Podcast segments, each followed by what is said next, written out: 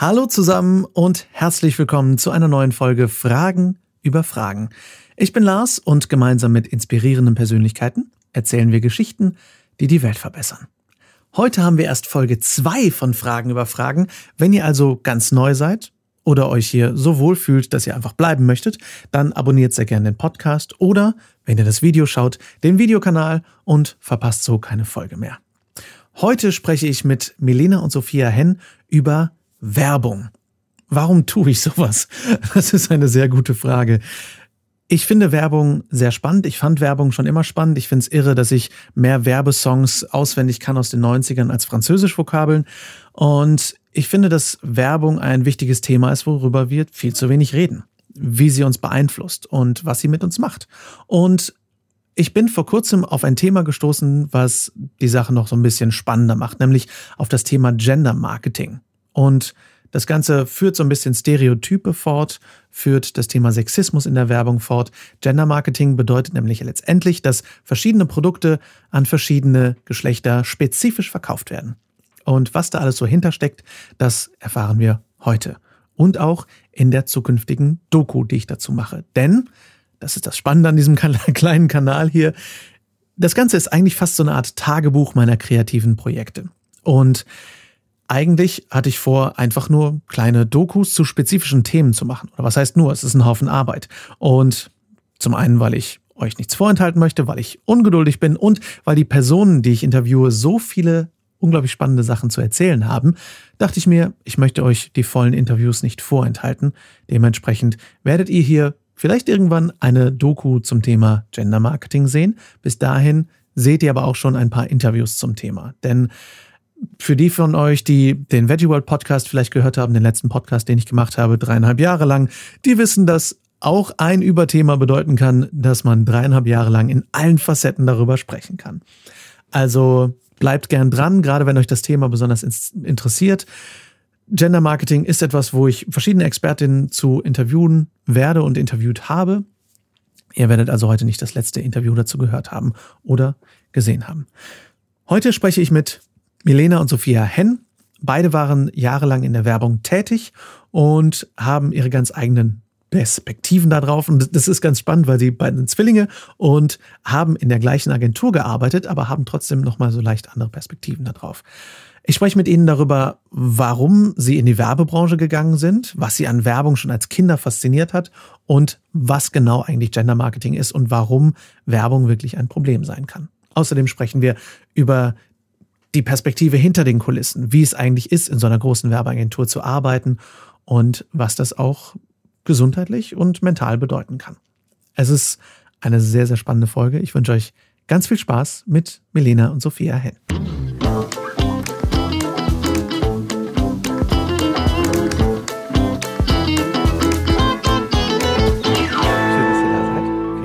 dass ihr mit dabei seid. Hallo. Hallo. Hallo. Schön, dass du da bist. ja, vielen Dank, dass ich da sein darf. Das ist mega cool. Für diejenigen, die euch noch nicht kennen, wer seid ihr eigentlich und was macht ihr? Ja, wer bist du eigentlich? Was macht ihr? Nein, wir sind äh, Sophia und Milena. Wir ähm, sind Zwillinge, wie man vielleicht sieht, und ähm, betreiben neben unserer Arbeit äh, einen kleinen äh, Instagram-Kanal, auf dem wir kochen. Der nennt sich Gierig und Gefräßig.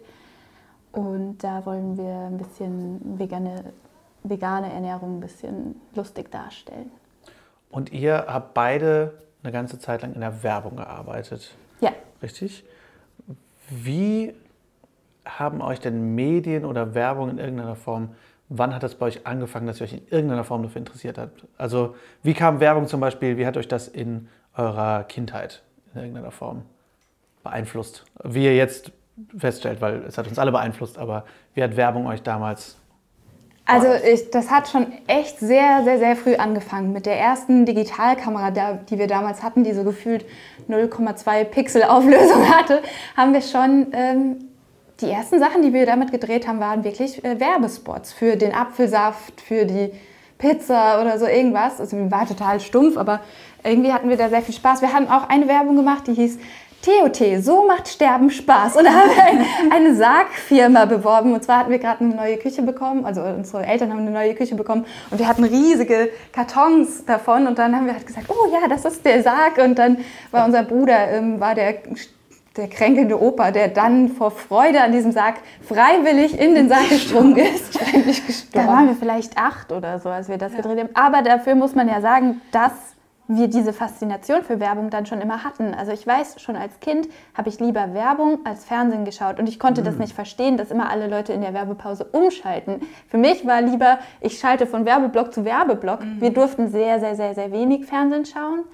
Aber wenn, dann war, fand ich das meistens irgendwie spannender und unterhaltsamer als irgendwelche ne? dämlichen ähm, Filme. So. Es gab auch früher eine Serie, eine Sendung, ich weiß gar nicht, ob die noch kommt, das hieß WWW, die witzigsten Werbespots der Welt. Oh ja, ja, ja. Und da wurde das immer zusammengefasst und ich habe das geliebt, weil das war ja eine witzige Kurzgeschichte nach der anderen quasi. Das Produkt war mir ja als Kind total egal, aber ähm, so mhm. ja, das haben, wir, das haben wir gerne geguckt. Mhm. Was hat euch daran fasziniert? Ich glaube, dass man in so einer kurzen Zeit eine richtig gute Geschichte erzählen kann. Mhm. Innerhalb von 20 Sekunden muss man auf den Punkt bringen, äh, wofür mancher Film irgendwie eine Stunde braucht. So. Eines unserer Highlights unserer Karriere. Müssten wir eigentlich mal in unsere Portfolios mit aufnehmen. So. Mhm. Ja.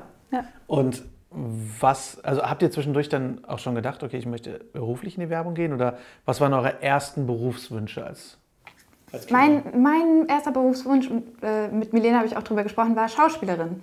Also es ging vielleicht schon in die Richtung, also Medienbranche irgendwie, aber ich wollte gerne Schauspielerin werden oder Sängerin, da war ich mir noch nicht so ganz sicher, aber dann war es doch eigentlich an meinem Talent gescheitert.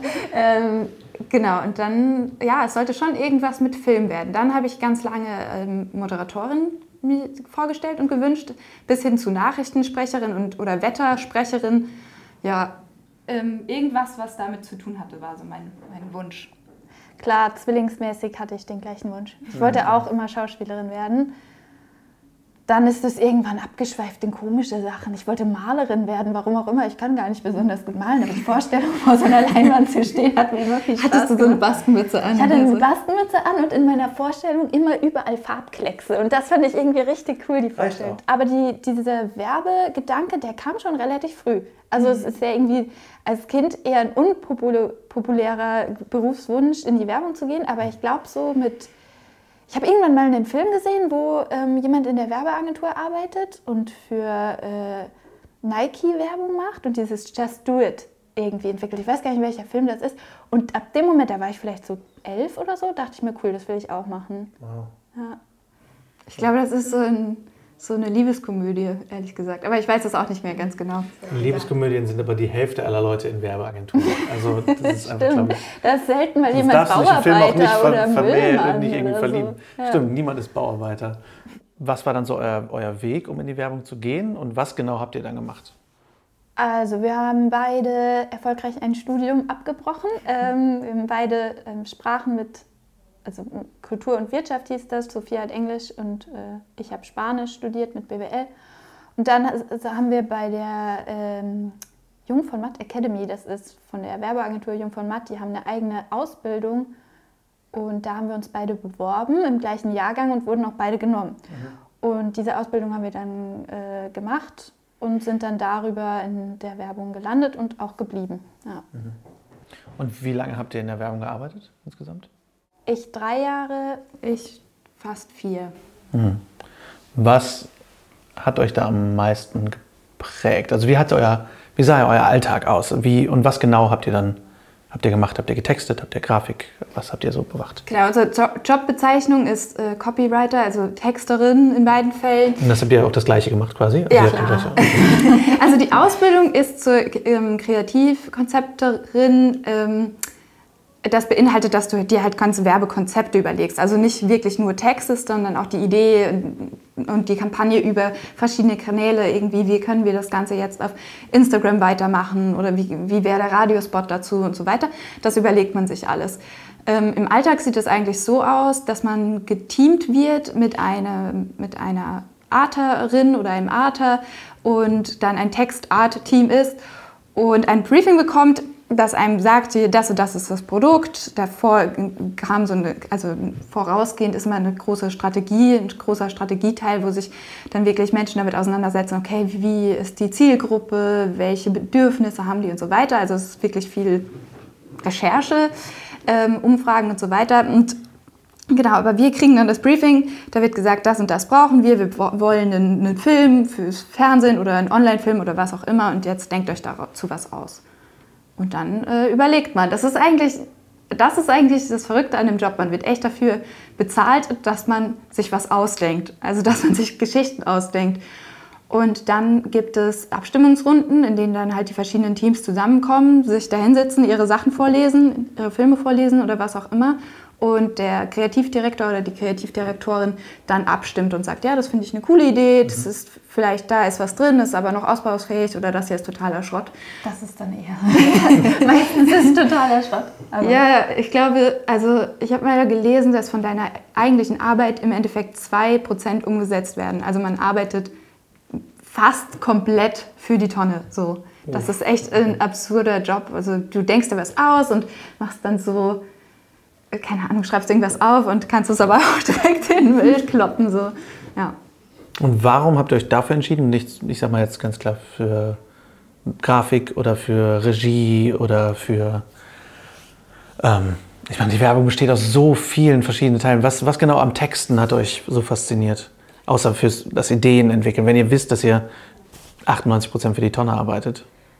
Weil also mich hat das Texten irgendwie schon immer fasziniert. Ich habe schon immer sehr gern geschrieben. Und ich kann das halt auch einfach viel besser als Grafik. Ich, hab, ich kann irgendwie nicht besonders gut zeichnen mhm. oder sonst was. Ähm, von daher war es so mit Wörtern spielen, wie viel Macht auch Sprache hat, wie, ähm, ob man jetzt was ähm, positiv ausdrückt oder durch eine Verneinung oder so, was das für einen krassen Unterschied auch in den Köpfen macht und so, das fand ich schon immer super, super spannend. Und in der Werbung hat man einfach, kann man sich da eigentlich voll austoben. Mhm. Wenn man jetzt irgendwelche Headlines schreiben muss und so, dann kann man so viel da rumspielen und man kann aber auch unfassbar viel Zeit da rein verlieren, nur irgendwie, manchmal habe ich einen halben Tag gebraucht, um drei Sätze aufzuschreiben, weil es dann, mhm. nee, das Wort passt nicht und dann irgendwelche Synonyme googeln und ähm, den Satz fünfmal umstellen und am Schluss kommt dein CD und schreibt es nochmal ganz neu. Also CD ist Kreativdirektor. Ja. Mhm. Das heißt, auf Knopfdruck kreativ sein, was ja viele sagen, das geht gar nicht, ist komplett euer Job gewesen. Dass ihr quasi die Deadline kriegt und den Startzeitpunkt und sagt, okay, go, ihr habt diese Kriterien, also musstet ihr dann gewisse Kriterien erfüllen, wie das ist unsere Zielgruppe und das soll es ausdrücken oder hattet ihr ganz viel freie Hand und musstet einfach nur? Unterschiedlich, aber also ehrlich gesagt war es mir lieber, wenn das Briefing ein bisschen konkreter war, wenn man eine Zielgruppe hatte, wenn man irgendwie einen Rahmen gesteckt hatte und sich daran hangeln konnte, als wenn, wenn einem gesagt wurde so, ja, du kannst alles machen, was du willst, weil dann ist man so, puh, wo fängt man denn an? So, was wäre jetzt irgendwie eine gute Geschichte? Wen wollen wir ansprechen und so? Also selbst für Kreativität, finde ich, ist es, war es zumindest für mich förderlich, einen Rahmen gesteckt zu haben. Ja. So. Habt ihr da auch sowas wie einen, gut, ihr habt nur getextet, aber musstet ihr mit irgendwie Budgets auch umgehen, wo ihr sagen musstet, ich kann jetzt keine Kampagne gestalten, ja. wo ganz viel gezeigt wird? Ja, ja, ja. Also wir wussten dann schon immer, in welchem Rahmen sich das bewegen darf. Also wir haben, wenn wir uns einen Spot ausgedacht haben, war dann schon klar, okay, das ähm, kann jetzt nicht fett mit CGI irgendwie was passieren. Oder, oder wir können jetzt nicht George Clooney für die Kampagne äh, genau. gewinnen, so maximal so ein staubige Double-Rolle oder so. Aber ja.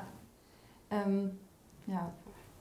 Ich finde es ganz spannend, wie diese Schere ganz oft ist. Dieses, wir wollen bitte alles ganz groß erreichen, aber wir haben dieses Budget. so, also ich habe das auch gerade in einem Spiel, was ich besetze, in einem Computerspiel, wo es auch heißt, es wird so ein Spiel, aber bitte besetzt keine bekannten Rollen, äh, keine bekannten Stimmen, weil die sind zu teuer. Ja. Und das finde ich halt immer ganz spannend, dann so diesen, diese Gratwanderung, das trotzdem so markant zu machen. Da seid ihr wahrscheinlich auch gefordert, diesen, die Texte besonders markant zu machen, oder?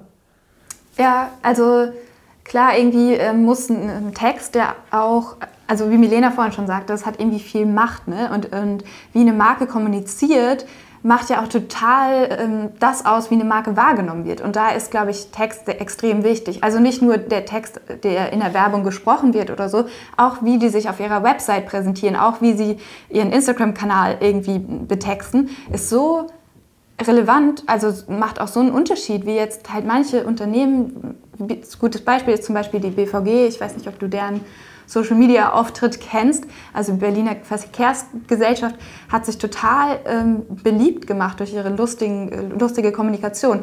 Während jetzt die Hamburger Hochbahn, ja, ich weiß nicht, ja, die versucht es zu kopieren, aber ist jetzt nicht so krass lifestyleig geworden wie die BVG, dass man von BVG sogar ähm, Merchandise, also Socken und Caps und so weiter Echt? kauft. Ja. Wow. Oder was ich ein sehr, sehr gutes Beispiel auch finde, ist äh, Jägermeister. Ein totale Altherrengetränk, so ein Kräuterschnaps, voll ekelhaft. Ist aber durch das ganze Marketing, was sie betrieben haben, mit Festivals und so weiter, zu einem totalen Jugend Besaufsgetränk mhm. geworden. Ne? Und das liegt nicht daran, dass es gerade gut schmeckt. Also das kann mir keiner erzählen. und äh, genau, das ist, ja, da, da ist Marketing halt hat so eine Macht, so eine, und da ist halt Sprache auch total wichtig. Ne? Also mhm. es fängt schon so an, wie duzen wir, siezen wir, gendern wir, gendern wir nicht. So, ja. Was war so euer ähm, markantestes oder prägendstes Projekt, was ihr hattet, woran ihr euch noch erinnern, noch erinnern könnt? Für mich, ähm, was uns sehr viel Spaß gemacht hat, weil wir auch beide drauf gearbeitet haben, war ähm, eine Kampagne für Wacken, Wacken Open Air. Mhm. Ähm, das hat einfach unfassbar viel Bock gemacht, weil wir selbst gerne Metal hören und halt total in, dem, äh, in der Zielgruppe drin sind. Und wirklich mal Werbung zu machen, die uns selbst total anspricht. Also ja. wir selbst gedacht haben, so, was fänden wir denn jetzt gut? Was würde uns irgendwie motivieren? So. Und das ja, das hat Spaß gemacht. Was habt ihr da gemacht? Jetzt bin ich gespannt. Ähm, ganz verschiedene Sachen. Im Endeffekt wurde gar nichts umgesetzt, weil Wacken dann festgestellt hat, ja, wir brauchen eigentlich gar keine Werbung. Wir sind so nach zwei Tagen auf. also, ähm, es waren mehr so Social Media äh, Auftritt. Sachen, also so Posts und ähm, noch so ein paar Sonderideen nennt sich das, was dann halt abseits der klassischen Werbeformate irgendwelche Events und so sind. Ja. Weil die Gäste des Wacken Open Airs sagen, wenn sie wieder hinkommen, ist das irgendwie so ein ähm, etablierter Spruch zu sagen, endlich wieder normale Menschen. Leute. Äh, endlich wieder normale Leute. Und dann hatten wir das aufgefasst als Kampagne und hatten dann endlich wieder normale Leute, die lieber nach Moshpit als nach Moschus riechen oder lieber endlich wieder normale Menschen, die, die bei einem schönen Riff nicht ans Tauchen denken und Geil. Ähm, solche, solche Lines. Was war es denn noch? Die lieber Nackenmuskelkater als ein Sixpack haben, wenn man immer bangt. Und Gibt es eine Werbung von damals, die euch irgendwie spezifisch motiviert hat, wo ihr gesagt habt, das, die finde ich so geil, dass, dass, ich in die Werbung gehen möchte? Oder war es einfach so das, das Gesamterlebnis? Und hat sich, das, hat sich eure Wahrnehmung da gewandelt, dass ihr Werbung immer noch cool findet oder jetzt, wo ihr im, da selber drin gearbeitet habt, dass es so ein bisschen für euch entzaubert ist? Ich muss, was leider, was heißt leider sagen, ich finde Werbung immer noch cool und total faszinierend. Ähm, ich glaube, damals, was hat mich denn da so fasziniert? Also die, die supergeil Werbung von Edeka zum Beispiel ist eigentlich ein ganz guter, gutes Beispiel, wo ähm, der Friedrich Lichtenstein, heißt er so?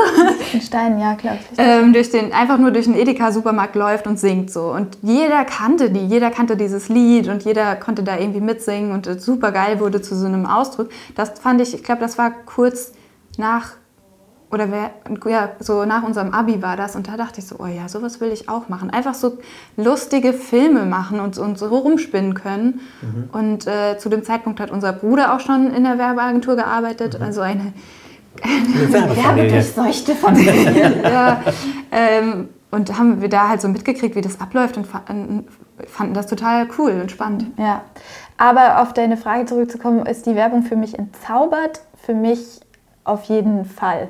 Also ähm, auch dieses Bild von der Agentur, was ich damals hatte, das hat sich schon geändert. So, man, man kriegt halt mit, man kriegt diesen ganzen Stress mit, wie Leute da verramscht werden, wie deine, deine Lebenszeit irgendwie als so absolut selbstverständlich hingenommen wird, dass du deine Zeit in der Agentur verbringst. Und zwar nicht nur Montag bis Freitag, sondern auch Samstag und Sonntag. Und wenn du nicht reinkommst, dann bist du der absolute Buhmann, beziehungsweise die Buhfrau. Und äh, ja, und, und im Endeffekt für nichts, für was denn?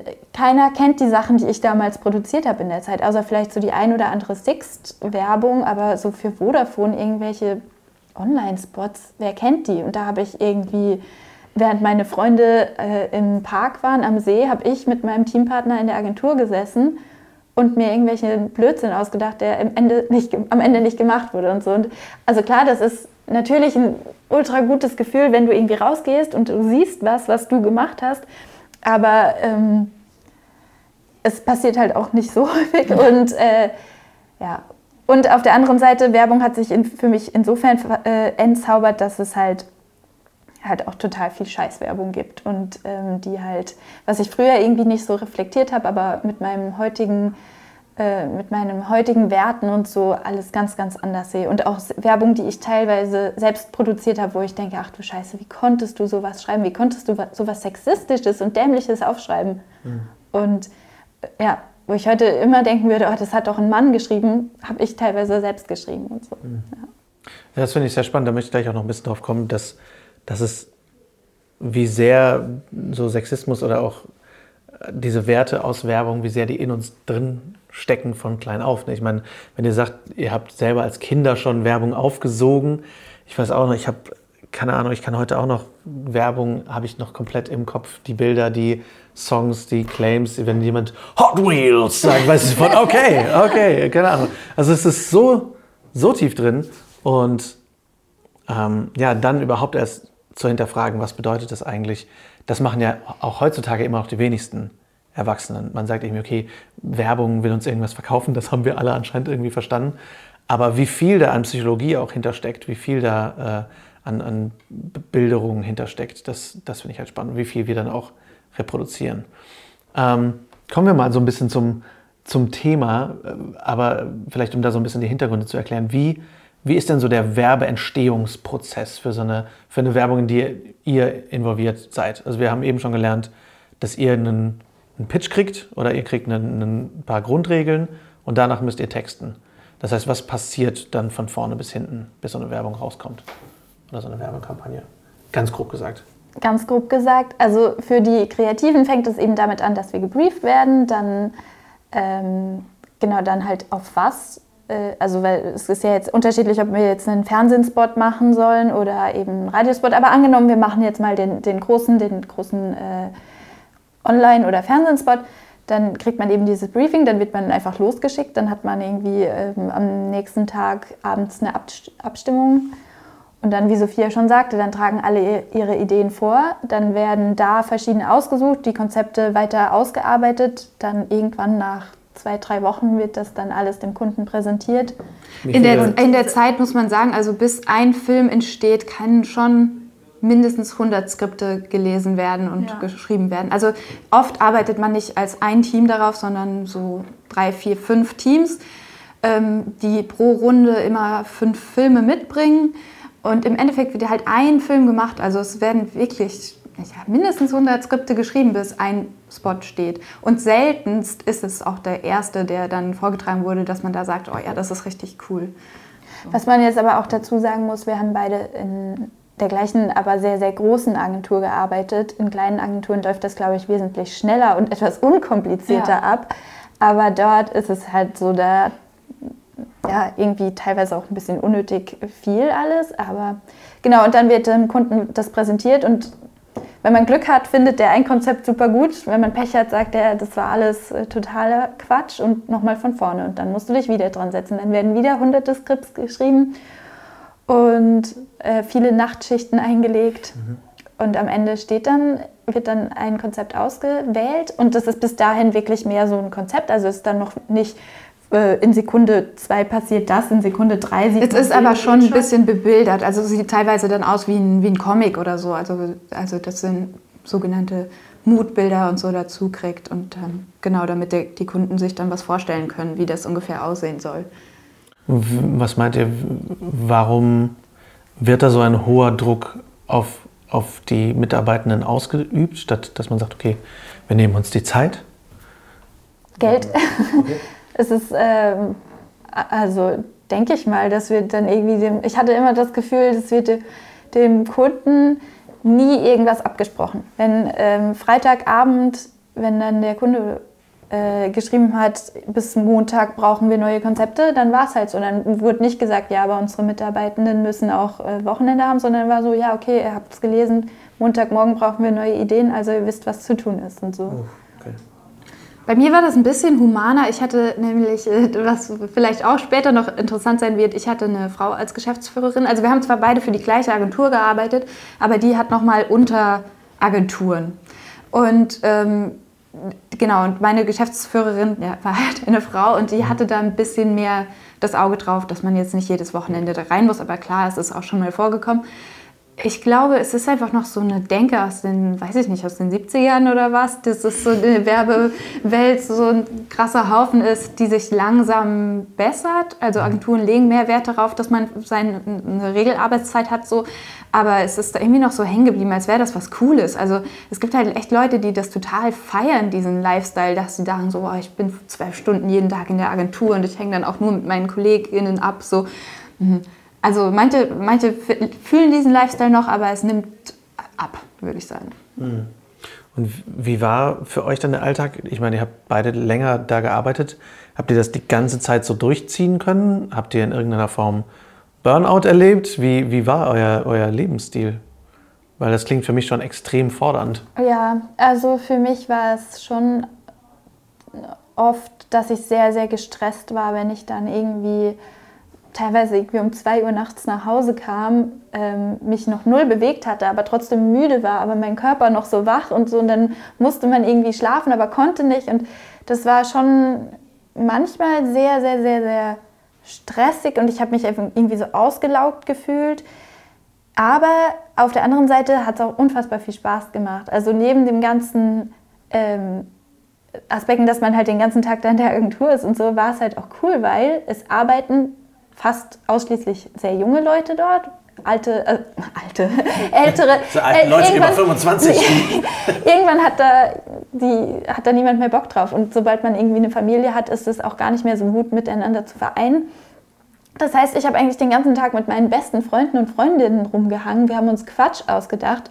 Es ist in der Agentur, in der Werbung hip oder ganz normal, auch mal während der Arbeitszeit ein Bier zu trinken oder und vor allem dann abends so, wenn es dann irgendwie nach 18 Uhr ist, da sagt dann keiner was, wenn du dir dann da ein Bier oder ein Wein reinfährst, während du arbeitest und so. Und das ist, das war immer irgendwie eine coole, lockere Atmosphäre. Und was die Agentur natürlich auch gemacht hat, die wissen schon, wie sie mit ihren MitarbeiterInnen umgehen und versuchen die dann mit so Goodies wie sehr, sehr viele, sehr große, ausufernde Partys oder irgendwelche äh, Freizeiten und so dann zu binden. Und das war natürlich dann immer so der Ausgleich. Man hatte irgendwie einerseits ultra viel Arbeit, aber auf der anderen Seite auch sehr viel Spaß. So. Also diese klassische Work hard, play hard Mentalität ja. quasi. Ja. Das stimmt. Okay. Aber ähm, ich glaube, also für einen Burnout habe ich nicht lange genug da gearbeitet, okay. aber wenn ich noch länger dort gearbeitet hätte, wäre es bestimmt irgendwann dazu gekommen. Also viele. Echt, bei mir hat sich irgendwann so eine gewisse Ignoranz eingestellt. So ein, ach ja, komm, was ist, was mache ich denn hier? Keine Ahnung, Werbung für eine Fußcreme. Also muss ich jetzt mich auch nicht so ins Zeug legen.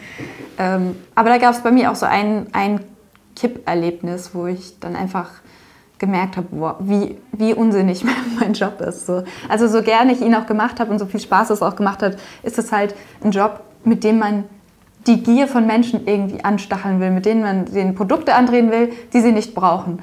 Und dann war ich echt irgendwann so, okay, also das, ich erinnere mich auch noch ganz genau an die Situation, wo das dann war, wo ich dann echt so dachte, boah, jetzt nochmal dahin zurück und noch weiter arbeiten müssen. Also es war in meiner Mittagspause und ich war echt so, das geht irgendwie nicht. Und dann, daraufhin habe ich dann auch gekündigt. So.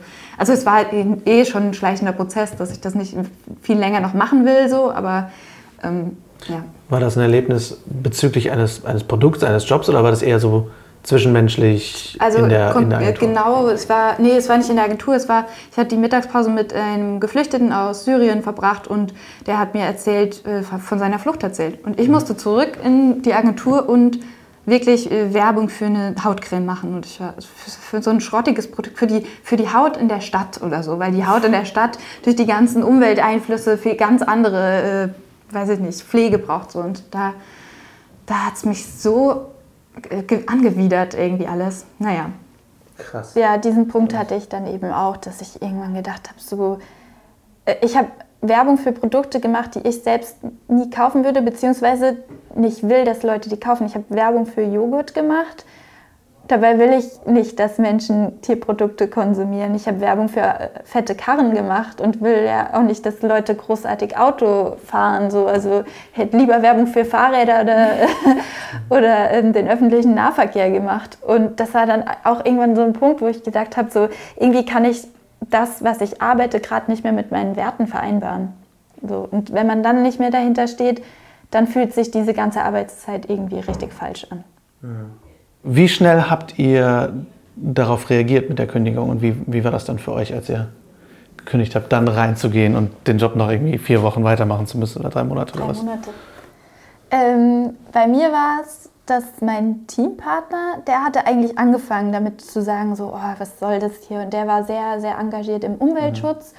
Mhm. Und der hat mich irgendwie auch ein bisschen mehr darauf noch gebracht. Und der war wirklich einer der tollsten Männer, die ich in meinem Leben kennengelernt habe. Ich hoffe, er hört das jetzt, aber er weiß es auch. Und er hat mich wirklich sehr geprägt und auch in dem, ähm, in, in dem äh, Beschluss zu kündigen.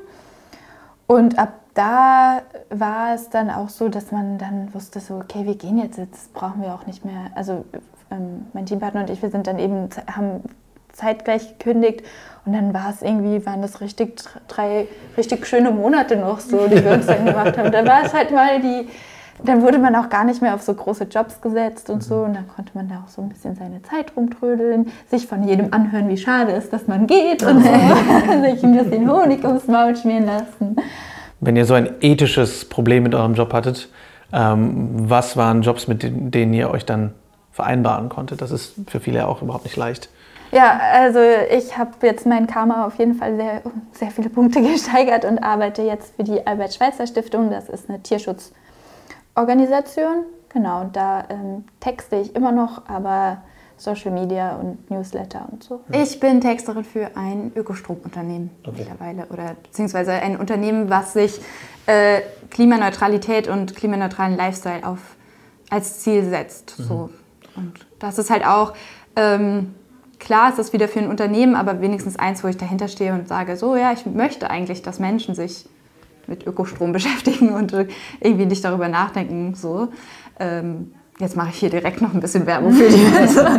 ähm, genau, und da kann ich halt, da arbeite ich auch gerne wieder für, weil man irgendwie ein Ziel hat. So, man möchte, dass sich Menschen mit diesen Themen wie halt Tierschutz oder mit nachhaltiger Energie auseinandersetzen und dann ist es auch nicht so schlimm, irgendwie zu hasseln. Hat sich euer Lebensstil seitdem gewandelt? Habt ihr wieder Wochenenden oder ist es immer noch derselbe harte, hard, play hard, work hard. Auf jeden Fall. Also ich habe im Homeoffice angefangen, während jetzt der Pandemie quasi war mein erster Arbeitstag. Deswegen so diesen, ist ein ganz, ganz anderer Lifestyle. Es ist eben erstmal kein Büroalltag mehr aber auch viel entspannter. Und auch meine KollegInnen sind sehr bedacht darauf, auf die ähm, psychische Gesundheit, eben auch dadurch, dass wir alle mit einem sehr harten Thema auch arbeiten, mit äh, Tiermissbrauch und so. Das ist natürlich nicht so easy immer wegzustecken. Aber da wird so viel drauf geachtet. Ich war am Anfang echt so, wow, wo bin ich denn hier gelandet, wo ich aus der Agentur, wo ich in einem sehr, sehr männerdominierten Team gearbeitet habe, ähm, auf einmal in die Stiftung kam, wo es dann Gleichberechtigungsbeauftragte gibt und äh, ja und ähm, Leute, die sich um sexualisierte Gewalt kümmern, wenn du irgendwie mal ein Anliegen hast und so. Obwohl ich das Gefühl habe, dass das da überhaupt nicht benötigt wird, gibt es diese Leute, während in der Agentur, wo das ein großes Problem war, wo Sexismus in der Agentur auch gelebt wurde, wo KollegInnen von mir sexuell belästigt wurden, dass da total unter den Tisch gekehrt wurde und mhm. so. Und ähm, deswegen, ich finde es so, so angenehm, jetzt in so einem Team zu arbeiten, was so aware ist. So. Und ja, also mein Lifestyle hat sich total geändert, aber leider halt auch der Büroalltag, der weg ist. Und so ein bisschen die Agenturpartys, die würde ich natürlich auch noch mitnehmen ab und zu mal. Ja. Okay. Sophia, wie geht's dir? Also für mich ist es gerade, ich habe äh, nach meiner Kündigung tatsächlich fast ein ganzes Jahr nicht gearbeitet. Und jedem, der das gerade, jeder, jedem, der das gerade sieht, kann ich das echt nur empfehlen. Also wenn es irgendwie möglich ist. ähm, finanziell oder wie auch immer. Ich habe nämlich, ich habe mich echt keinen einzigen Tag gelangweilt, obwohl das ja schon die Pandemie eigentlich direkt losging, als ich gekündigt hatte. So, ich hatte vor, ein bisschen zu reisen und immer so, hm, okay, ist jetzt halt nicht so. Aber trotzdem, ich hatte so viel Zeit für mich und jetzt fällt es mir noch schwer, wieder 40 Stunden, teilweise ein bisschen mehr arbeiten zu müssen. Ich finde das Konzept irgendwie absurd. Also, dass man sich an so einen Job bindet und den mindestens 40 bis 50 Stunden die Woche. Gerade arbeitest macht. du eher 60 Stunden die Woche. Ja, aber gerade bin ich, ich habe auch gerade erst angefangen, bin ich noch sehr verpeilt und langsam und Homeoffice ist auch nicht so mein Ding. Also 60 Stunden die Woche vielleicht nur, weil ich äh, so Larifari dann arbeite und zwischendurch nur meine zwei Stunden äh, Mittagsschläfchen mache und so weiter. Also ähm, gerade ist schon noch stressig, aber es ist halt wenigstens für was, was ich gerne mache. Mhm.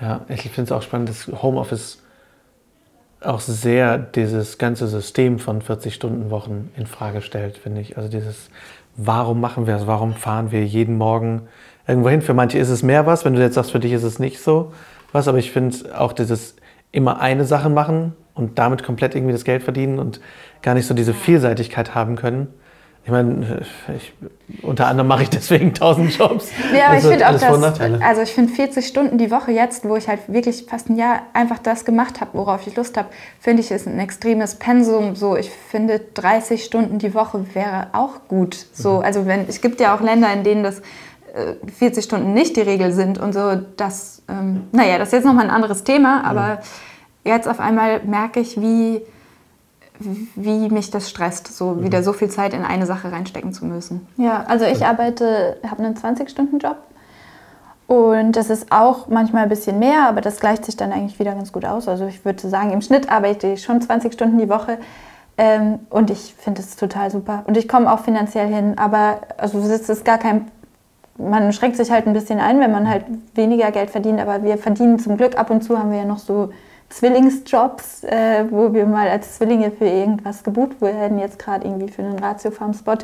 Ähm, dadurch kann ich das noch ein bisschen ausgleichen, aber ich meine nur, irgendwie ist es echt, wenn ich dann so viel den ganzen Tag so hasseln sehe, wenn ich schon Feierabend habe und sie muss dann immer noch so viel arbeiten, dann mhm. finde ich es echt absurd. So bin ich echt ganz froh. Ich übernehme dann immer so die Haus Haushaltsaufgaben. Ich koche dann immer für meine Schwester. Zum Glück, ey, so. sonst würde ich seit Wochen nur noch so Toast essen. ja. Und die, habt ihr das Gefühl, dass, dass euch die Zeit in der Agentur dementsprechend auch geprägt oder aufmerksamer auf das Thema Arbeitspensum gemacht hat? Während der Zeit in der Agentur haben alle unsere Freundinnen so immer gesagt, wie könnt ihr so viel arbeiten, warum macht ihr das? Und währenddessen ist es mir überhaupt nicht aufgefallen. Also da war das halt so voll normal. Und da habe ich, ich ja hatte teilweise 80 Stunden Wochen ja. und ähm, das war dann halt so. Aber jetzt, wenn ich jetzt mit meinen ähm, ehemaligen KollegInnen irgendwie was ausmache und die schreiben dann so abends um neun, ach tut mir leid, ich muss immer noch arbeiten, denke ich mir so, was ist das krank? Aber früher habe ich es halt auch gemacht. Und man war halt so drin da in dem ganzen Ding, dass man es nicht gecheckt hat. Äh, habt ihr auch das Gefühl gehabt, dass es als von Anfang an in eurer Ausbildung schon als normal gewertet ja. wurde, dass ihr das zu akzeptieren habt, also friss oder stirb Mentalität? Also selbst oder? in der Ausbildung waren wir einen Tag bis um 4 Uhr nachts da und das war noch nicht mal, also es, der, die Ausbildung ist unterteilt in so Theoriephasen und in praktische Phasen, wo du dann schon Vollzeit in der Agentur arbeitest. Aber das war ein Theorieteil, also Theorieteil, erster Monat oder so.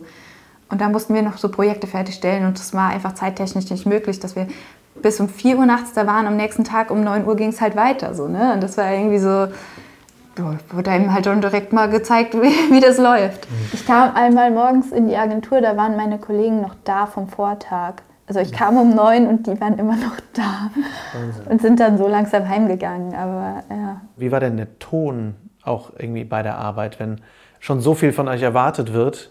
Wie, wie ist das in so einer Werbeagentur zu arbeiten? Ich kenne es selber nur aus, aus Sicht eines Sprechers, der irgendwie, wo dann die, die Werbeagentur mit zum, zur Aufnahme mal kommt und dann sitzen da halt fünf, sechs Leute, die alle was dazu sagen, obwohl eigentlich keiner von ihnen was beizusteuern hat. Ähm, also wo alle irgendwie noch sagen, ja, ich finde auch, wir sollten vielleicht noch mal einen neuen Take machen. Vielleicht noch mal. Ja, also man fühlt sich sehr wichtig in der Werbung. Das ist schon, das stimmt. Ich glaube, bei mir hat sich das ähm, sehr deutlich gezeigt, dadurch, dass die Geschäftsführung halt eine Frau ist, mhm. ähm, dass da viel mehr Frauen gearbeitet haben. Also es war wirklich 50-50, auch in den Creative Director Positionen. Also das, ich glaube, es haben schon genauso viele Frauen als Kreativdirektoren gearbeitet, ähm, wie Männer halt Kreativdirektoren waren. Und das fand ich mega schön so. Ähm, aber trotz allem war das Ganze schon ein bisschen festgefahren. In, und, und, wie die Männer dann auch, also die, die Chefs da mit mir gesprochen haben, war auch. Also einer hat mich mal so als süßes Girlie bezeichnet und so. Und ich dachte so, was, ich mache hier voll gute Arbeit, ich verkaufe meine Filme, äh, richtig viele so. Und der sagt, ja, ich sag so ein süßes Girlie wie Sophia. Und ich war echt, pff, das ist doch nicht das, wofür ich jetzt hier so bemerkt werden möchte. Und ähm, ja, aber wie gesagt, die Positionen waren schon fair besetzt bei mir, das habe ich gemerkt, im Vergleich zu bei dir. Ja, bei mir war es ein sehr, sehr männerdominiertes Team. Ich habe eine Zeit lang, war ich die einzige äh, weibliche Kreative in unserem Team, dann kam noch zum Glück eine Kollegin von mir dazu. Ähm, aber das war schon dann in den Abstimmungen so schon, da musste ich mir schon viele dumme Sprüche anhören. Auch so. Und ich habe länger auf einer ähm, Autofirma gearbeitet und da waren dann ständig so Sprüche so, ja, Milena, du als Frau Auto fahren? So, ich, so, ich habe, äh, ich kann wahrscheinlich besser Auto fahren als die meisten Jungs, die hier in der Stadt aufgewachsen sind, weil ich irgendwie auf dem Dorf mit 13 Autofahren gelernt habe. Während ich Zigarre, Zigarre geraucht und Wodka genau, getrunken. Auf dem Trecker natürlich, ja. Trecker fahren kann ich tatsächlich.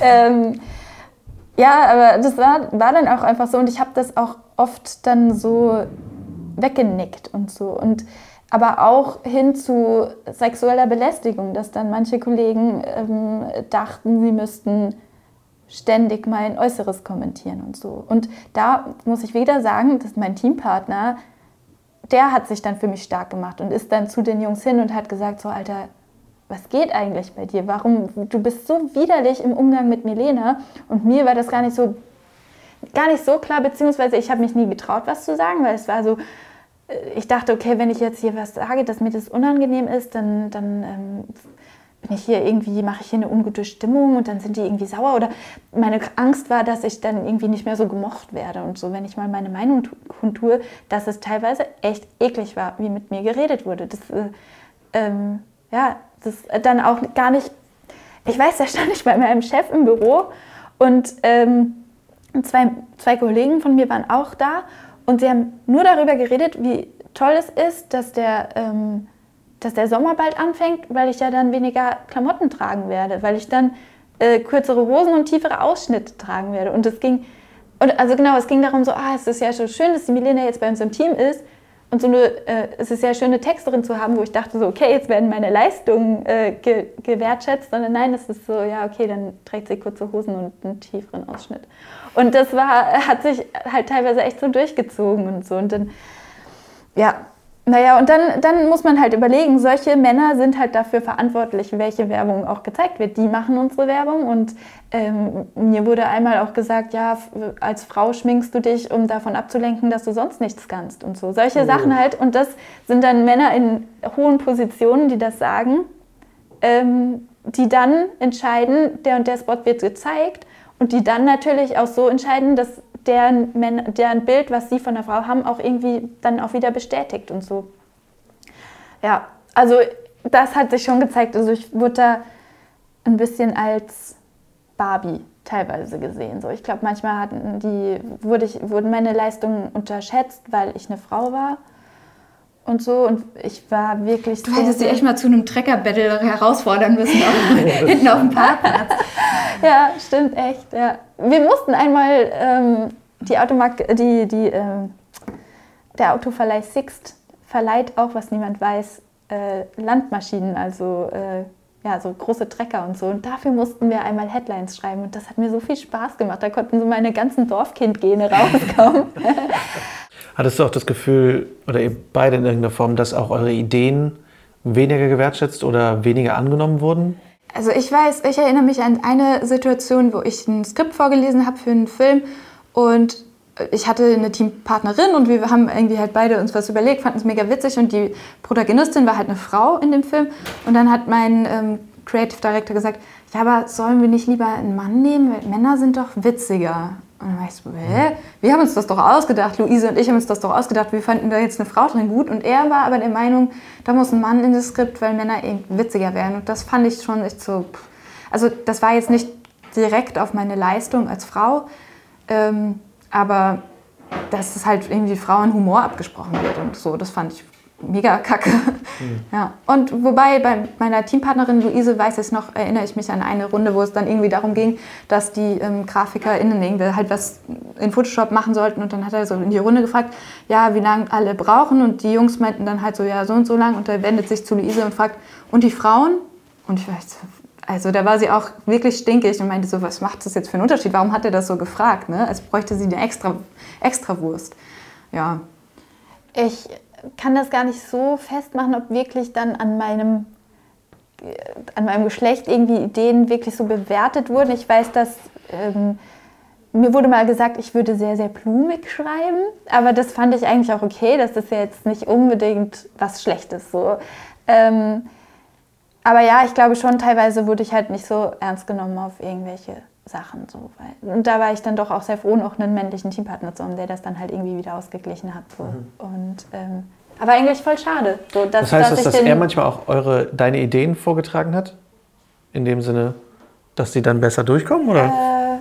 Äh, ja, so haben wir es eigentlich gar nicht gehandhabt. Wir haben uns schon immer sehr so abgewechselt. Wir mhm. waren auch echt ein gutes Team. Aber ähm, ja, ich weiß nicht. Ich hatte dann auch mit, dem, mit meinem letzten Geschäftsführer, hatte ich immer das Gefühl, dass er mich nicht besonders ernst nimmt und so. Ob das jetzt einfach an meiner Person lag oder an meinem Geschlecht, kann ich gar nicht so festmachen. Mhm. Was ich nämlich auch ganz, ganz schlimm fand, war, dass mir ständig von Männern gesagt wurde, ich sei süß. Und ich hasse es, wenn ich süß genannt werde, weil ich will alles irgendwie sein. Ich will irgendwie stark sein oder tough oder schlau oder was weiß ich. Aber das, was wir am allerhäufigsten hören, das Adjektiv ist, ihr seid süß. Mhm. Und, ähm, und da hatten wir auch eine Werbung für, eine, für einen Schokoriegel, für einen zart-bitter-Schokoriegel. Und in der Werbung ging es darum, dass eine Frau sagt so, ich bin nicht süß und so, und weil diese Schokolade eben nicht süß war, so war das. Und so war das Konzept meiner, äh, meines Teampartners und mir. Wir hatten eben dieses Konzept und ich fand das eigentlich ziemlich cool, weil ich glaube, viele Frauen leiden darunter, dass sie immer als süß dargestellt werden. Du bist so eine Süße. Du bist so eine süße Maus und so und ich hasse es wirklich. Und dann habe ich das vorgetragen und dann haben mich meine Kollegen gefragt, so, hä, ja, warum? Und dann habe ich das denen so ein bisschen erklärt und meinte so, ja, ich finde es irgendwie voll schlimm. Und dann haben sie gesagt, oh, du bist so süß, wenn du dich so aufregst. Und ich hätte echt, ich hätte im Strahl einfach nur kotzen können. Weil klar, also ich weiß, es kommt jetzt nicht von ungefähr irgendwie, dass sie sagen, du bist süß und so, weil vielleicht bin ich es ja irgendwie, aber es ist nicht die einzige Eigenschaft und ich werde halt irgendwie oft darauf so reduziert. Und in diesem Moment, ich, es war eigentlich einer meiner besten Freunde, der das gesagt hat und ich wollte ihm einfach den Hals brechen. So mhm. wirklich, ich war einfach nur noch so wütend. Und das war dann oft so, ja, süß, süß. Ich finde es spannend, wie eben die die Aspekte, die wir in der ganzen Werbung wahrnehmen, wie das eben hinter den Kulissen dann auch so gelebt wird äh, und, und, dass ihr das dann auch so zu spüren Ja, tatsächlich einer meiner, ähm, der dann auch zwischendurch auch, ach nein, ich möchte gar nicht zu sehr auf die Person eingehen, aber auch ein, eine männliche Führungskraft äh, hat zu mir gesagt in einem Gespräch, ähm, ich finde ja Political Correctness überbewertet. Und dachte ich mir so krass, der ist, fast jede Werbung, die da in der Agentur entsteht, läuft über seinen Tisch so und er sagt, ja, Political Correctness ist überbewertet. Und diese Menschen sind da dafür verantwortlich, was im Fernsehen oder online gezeigt wird. Das ist, ähm, weiß ich nicht. Ja, das ist wirklich, also eine Kollegin von mir hat mal einen etwas kürzeren Rock getragen. Da hat der eine äh, Geschäftsführer zu ihr gesagt, geh mal vor mir die Treppe hoch, ich will dir hinterher gucken. So. Und, und das sind dann die Männer, die halt entscheiden, was gezeigt wird auf den Plakaten. Und dann braucht man sich halt auch nicht wundern, dass, äh, dass Werbung heute noch immer sexistisch ist. Hm. Wo seht ihr Sexismus in der Werbung? Also wo, wo ist unsere Werbung sexistisch? Dass sie sexistisch ist, brauchen wir gar nicht drüber reden. Aber wo seht ihr da die größten Beispiele oder die größten Probleme? Also ganz allgemein gesprochen, ähm, ja eigentlich fast, fast jede Werbung, die wir irgendwie so sehen, ist irgendwie sexistisch, weil sie halt noch so Rollenklischees bedient, total. Also ähm, eine Waschmittelwerbung, da sind immer lachende Frauen drin, weil das die Frau, die die Wäsche macht und ähm, Handwerkswerbung ist meistens ein Mann, weil der Mann weiß, wie man ein Regal anbringt. Also für, Frau für Frauen, die die Blumen im Garten setzen, dann ist also Baumarktwerbung auch mal für Frauen. Ja, aber schon klar, es gibt äh, auch ähm, andere Beispiele, es gibt Positivbeispiele, die das irgendwie widerlegen und so. Aber so im Großen und Ganzen sind diese Rollenklischees und es ist natürlich auch immer ein äh, Heteropärchen und so, äh, wenn, wenn irgendwie eine Happy Family, dann muss die mhm. so und so vor, äh, aussehen und so. Und das ist halt immer noch total drin. Und das wird sich auch so schnell, glaube ich, nicht ändern. Das wird sich auch nicht so schnell ändern und wir, also ist, wir haben auch selbst damit gespielt, weil, weil man Klischees einfach schnell versteht, weil man Rollenbilder, wenn man die sieht, sofort checkt. So, ja, also keine Ahnung, es ist einfach gelernt. Und ich habe auch mal eine Werbung für eine Waschmaschine gemacht und das war äh, in meinem, ich, ich habe mir gar nicht die Frage gestellt, ob man einen Mann zeigen könnte. Es war ganz klar, dass eine Frau dieses Produkt geliefert bekommt.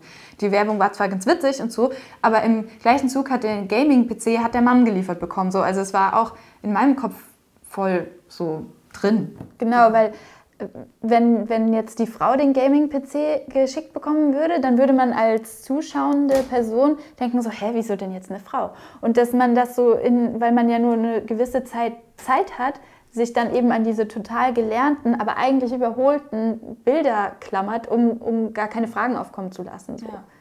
Weil man hat nicht noch Zeit, noch das war auch das, das war das Totschlagargument von äh, den Kreativdirektoren, wenn man irgendwie gesagt hat, so, ich würde das jetzt gerne mal so machen, nee, das wirft zu viele Fragen auf. Da hat man dann, also dieses Fragen aufwerfen, so wäre doch mal gut gewesen, eine Frage aufzuwerfen, aber nee, es war so, nee, nee, das wollen wir jetzt nicht.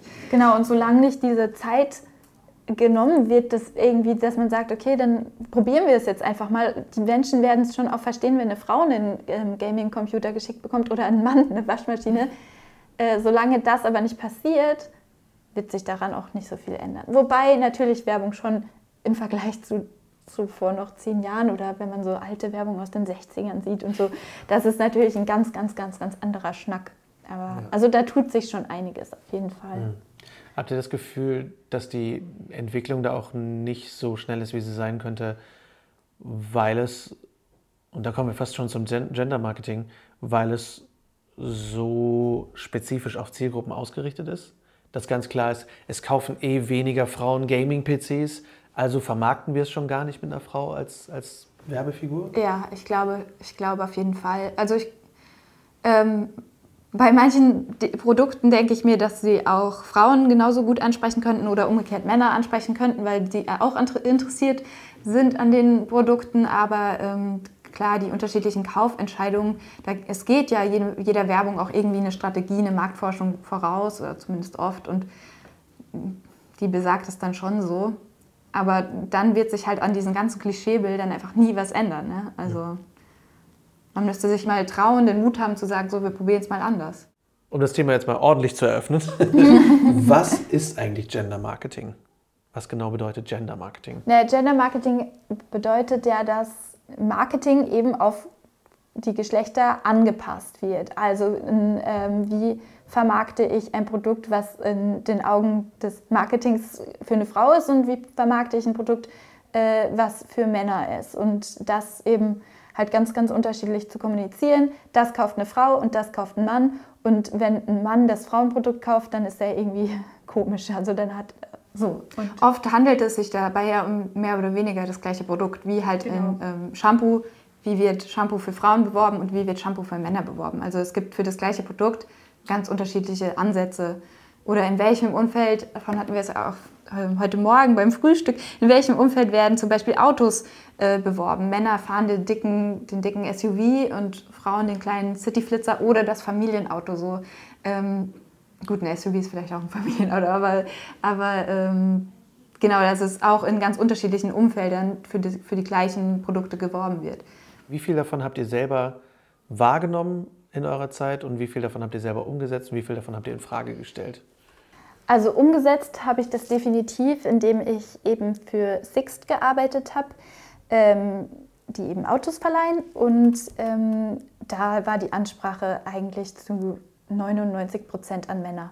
Also wenn wir mal eine weibliche Ansprache gemacht haben, dann zum Muttertag oder zum Weltfrauentag. Und selbst zum Weltfrauentag, da war einmal die sexistischste Anzeige ever, die stammte zum Glück nicht von mir, aber da war ein äh, BMW, der an der Ampel selbst den Motor abschaltet. Und ähm, also oder wenn man halt irgendwie ein bisschen Diese länger Stop-and-Go-Funktion oder so. Und ähm, dann war dann die Headline, war dieses Auto zu sehen und die Headline war zum Weltfrauentag wirkt sich an der, äh, wirkt sich an der Ampel selbst ab.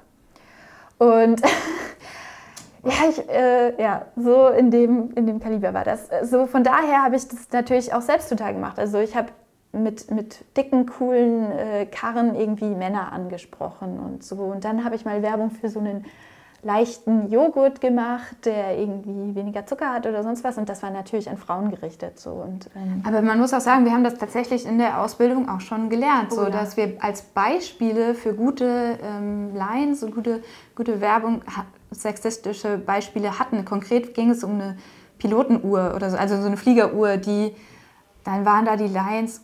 Die häufigste Uhr bei Stuart Stewardessen auf dem Schreibtisch. Nee, Nachttisch, auf, auf dem Nachttisch, Nachttisch von Stewardessen. Aber das war noch eine der harmloseren. Da, genau, die war eine, eine Uhr und dann so schön wie eine Frau, aber tickt richtig. Das war die Line. Und das war als Beispiel in unserer Ausbildung, als ah, das ist eine tolle Headline und jetzt schreibt mal auch solche. Und dann sollten wir eben für diese Uhr auch Headlines in diesem Stil schreiben. Und das war Teil unserer Ausbildung. Das Aber heißt, uns wurde schon quasi sofort mitgegeben, so haha, Sexismus ist witzig. Und, äh, so Sexismus sells. ja. Mhm. Aber ich habe es nicht hinterfragt, zu dem Zeitpunkt zumindest nicht. nicht. Da war ich noch so uh, happy und alles neu und keine Ahnung, dass ich das alles aufgesogen habe, aber nicht wirklich. Also könnte sogar sein, ich reg mich jetzt immer auf über Leute, die sagen so, haha, ist doch ganz witzig so, aber könnte sein, dass ich das damals auch so wahrgenommen habe. Ich glaube, dass, also, da kann ich mich auch überhaupt nicht rausnehmen, weil nee weil es so, weil es uns ja auch von klein auf jede, jeden Tag in jeder Werbung komplett so zugeführt wurde, dass es ganz klar ist. Ähm, Gender Marketing finde ich äh, so spannend, dass es über den gröbsten Sexismus hinausgeht und so, so subtil wird, dass es uns im Alltag ja kaum auffällt.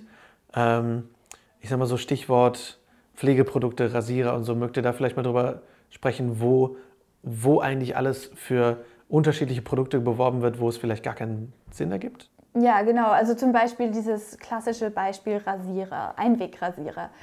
Sind für Männer und Frauen ist genau das gleiche Produkt. Für eine Frau ist er aber in Pink gestaltet, für einen Mann ist er in Blau und äh, kostet für eine Frau immer mehr. Also es sind da dann immer irgendwie 30 Prozent Aufschlag oder so. Man nennt das, glaube ich, Pink, Pinksteuer, oder? Ich Pink, Pink Tax, meine ich, nennt man das.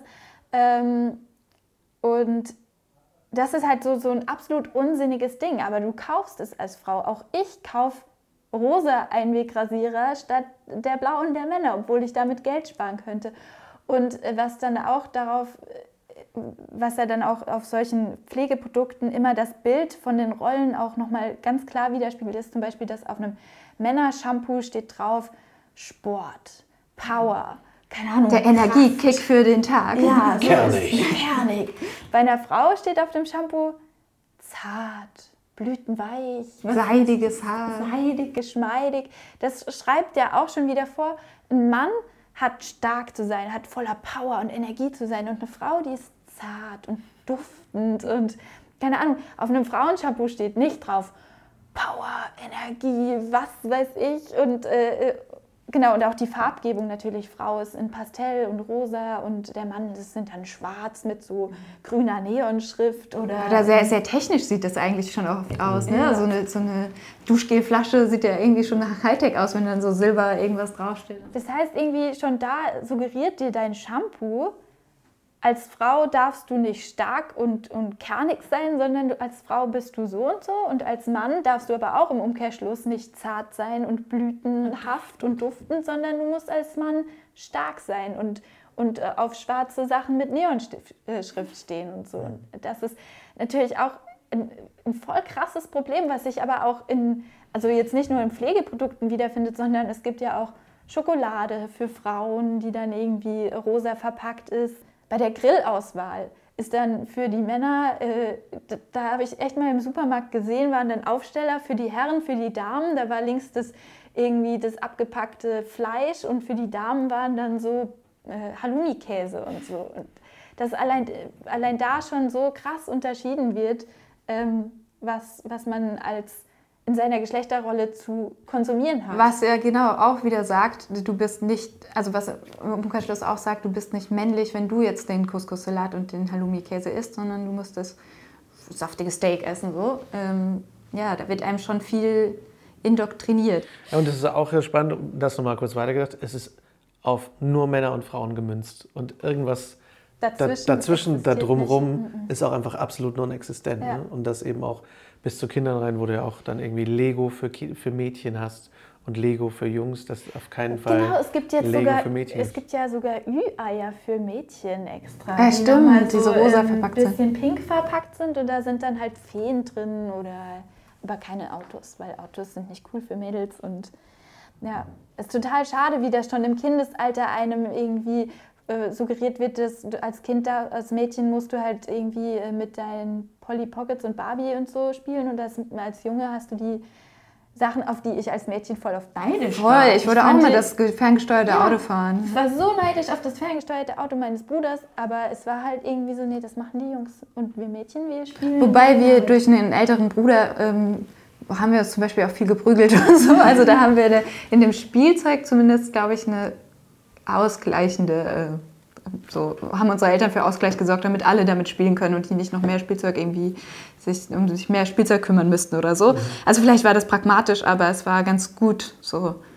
Tatsächlich habe ich mich als Mädchen aber damit gebrüstet zu sagen, oder wir beide so, wir sind nicht so die klassischen Mädchen. Wir spielen lieber im Schlamm oder gehen klettern lieber auf Bäume, als wäre das sowas, was Mädchen nicht gerne machen. Also Oder und auch als sei es was Schlimmes, ein Mädchen zu sein. Ja. Das wurde dann auch oft so, auch als wir dann so in die Pubertät kamen und so und dann die Jungs teilweise zu uns gemeint haben, ah, ihr seid ja gar nicht so Mädchen, wo ich das als Kompliment aufgenommen mhm. habe, wo ich heute sagen würde, ich bin 100% Mädchen, was ist deine Superkraft so? Also, ähm, aber damals war das sowas so, ah, ihr seid ja mehr Jungs, das ist irgendwie voll cool, weil ja. ihr, ähm, ihr auf Bäume klettern könnt oder was. Und Metal so. hört. Also ja, als wäre das sowas, was Jungs vorgeschrieben wäre. Naja, das schweift ab. ne, ich finde das unglaublich spannend, weil das alles durchdrängt, was wir mhm. aufsaugen in den Medien, ist, wer wir sind. Und das finde ich das, als ich das Thema angefangen habe zu recherchieren, dachte ich, ist das überhaupt wichtig genug oder groß genug? Und je mehr ich darüber erfahre, desto schockierter bin ich, weil es einfach unsere Identität beeinflusst, wer wir sind. Ab unserem kleinsten Kinderalter ähm, zu sagen, du darfst nicht auf Bäume klettern, du bist ein Mädchen, du darfst nicht im Schlamm spielen, du bist ein Mädchen, du darfst das ferngesteuerte Auto nicht fahren. Oder den Jungen zu sagen, du darfst keine Kleider tragen, mhm. du, darfst, äh, du darfst nicht mit Barbies spielen. Ähm, ich weiß noch, ich habe bis in mein Erwachsenenalter entweder nur als Witz oder gar nicht darüber geredet, dass ich mit meiner großen Schwester zusammen Barbie-Puppen gespielt habe, weil ich das unfassbar peinlich fand. Aber es war halt als Kind normal, weil ich habe halt mit meiner großen Schwester gespielt, sie hatte Barbies, also haben wir Barbies gespielt. So, ist ja egal was. Ja. Und ähm, ja, also wie, wie sehr das uns prägt, was wir dürfen, wer wir zu sein haben und wer nicht. Und dass das Bilder und Texte als Macht haben über uns, das finde ich halt spannend. Boah, irgendwie gerade, äh, es fällt mir auch so auf, wo du das mit der Barbie sagst, dass ja selbst wenn wir Bar mit Barbies gespielt haben und dann Ken dabei war, hat es ja trotzdem immer ein Mädchen gespielt. Mhm. Es war ja nie, dass ein, einer unserer männlichen Freunde sich herabgelassen hätte, auch nur eine männliche Figur in diesem weiblich verseuchten Kontext zu spielen. Mhm. Das Einzige, wo es dann, wenn unser Bruder äh, mitgespielt hat, der hat dann aber nicht mit Ken gespielt, sondern mit seinen Stofftieren mitgespielt, aber dann war eigentlich immer schon Krieg, das ja, ja, die Handlung. Also dann haben wir es bekämpft mit ja. Barbies und ähm, der Stofftierratte und so. Also da war es nicht mehr in dem Kontext von wegen, wir sind in einem Haus und jetzt gehen wir schaukeln und so, keine Ahnung. Aber ja. Ja, krass. Ich finde das, äh, find das mega spannend, weil ja, weil es uns einfach geistig einschränkt. Ich finde ja, Sprache hat, wie du schon am Anfang auch gesagt hast, was Sprache einfach für eine Macht hat und wie sehr Sprache uns eben darauf reduziert, wer wir zu sein haben, wer wir sein können. Ähm, sagt euch der Begriff Dream Gap was? Könnt ihr darüber was sagen? Okay. Ähm, ich weiß auch viel zu wenig darüber, aber der Dream Gap ist so ein bisschen ein Begriff, der gefunden wurde dafür, dass Frauen ganz oft sich gar nicht ihr volles Potenzial vorstellen können, weil es ihnen ab jüngstem Alter genommen wird dass sie, also diese, diese, diese Lücke, der Gap zwischen den Vorstellungen, die Männer gesagt kriegen und den Vorstellungen, die Frauen gesagt kriegen, wer sie zu sein haben. Also dass einfach ganz klar ist, du, also es ist ja noch viel schlimmer bei Menschen, die nicht weiß sind, ist einfach gesagt, du kannst auf keinen Fall Chefin werden. Ja. Du kannst auf keinen Fall Ärztin werden. Dazu habe ich mal einen sehr, einen sehr interessanten Versuch gesehen, den kennst du dann sicher, wo Kindern ähm, Jobanzeigen vorgelegt wurden. Äh, und die waren. Was für Anzeigen? Jobs, Jobsanzeigen. Also ah, Job, Job. Ich, kann nicht schon nicht mehr reden. Stellenanzeigen, so ja. das ist einfacher auszusprechen. Jedenfalls ähm, waren die äh, anfangs nicht gegendert und dann wurden sie nochmal gegendert. Also es stand einmal Anwalt gesucht, Arzt gesucht, ähm, weiß ich nicht, vielleicht auch nur sowas wie Lehrer gesucht. Oder was heißt nur? Ähm, Genau, und dann wurde die, wurden die Mädchen und Jungs gefragt, wer sich den Job zutraut. Und als das nicht gegendert war, haben sich das fast nur Jungs zugetraut. Als dann aber auch stand, äh, Lehrerin oder Lehrer gesucht, Ärztin oder Arzt gesucht, haben sich das auch die Mädchen zugetraut. Und da fand ich, das ist ein, schon so ein starker Impact, den Sprache auf Kinder hat. Wenn du denen jetzt das vorlegst und sagst, ja, hier Arzt gesucht, dann sagt das Mädchen, aber ich bin doch, ich kann doch kein Arzt werden oder so. Aber wenn dann steht Ärztin gesucht, dann trauen sie sich das zu. Und das war für mich eigentlich so das absolute äh, der absolute Beweis, wie wichtig gendergerechte Sprache ist und wie, wie stark der Einfluss eben schon auf uns Kinder ist. Ne? Und ähm, ja. Puh, oh. ich jetzt also ich war mal, ich, das, das Ding ist, ich, ich möchte auch eine eigene Folge nur über gendergerechte Sprache machen, weil ich das so krass finde. Wo hast du, wo hast, wo hast du das gesehen? Ich, ich habe das in einem spannend. Vortrag über gendergerechte Sprache gesehen. Hammer. Ich muss mal äh, herausfinden, wie die, die hieß, die den Vortrag gehalten hat. Ja.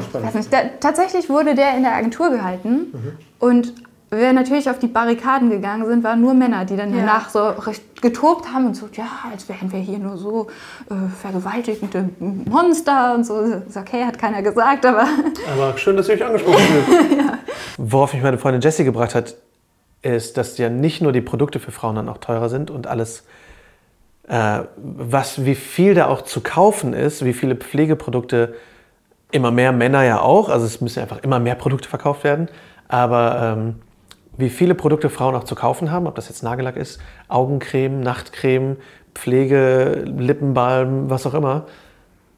Und dass Frauen gleichzeitig aber weniger verdienen. Ja. Also dass, wie enorm dieses Problem ist, dass Frauen auf der einen Seite weniger Geld kriegen, auf der anderen Seite aber mehr Produkte zu kaufen haben, damit sie überhaupt gesellschaftlich akzeptiert sind. Und diese Produkte sind dann auch noch teurer.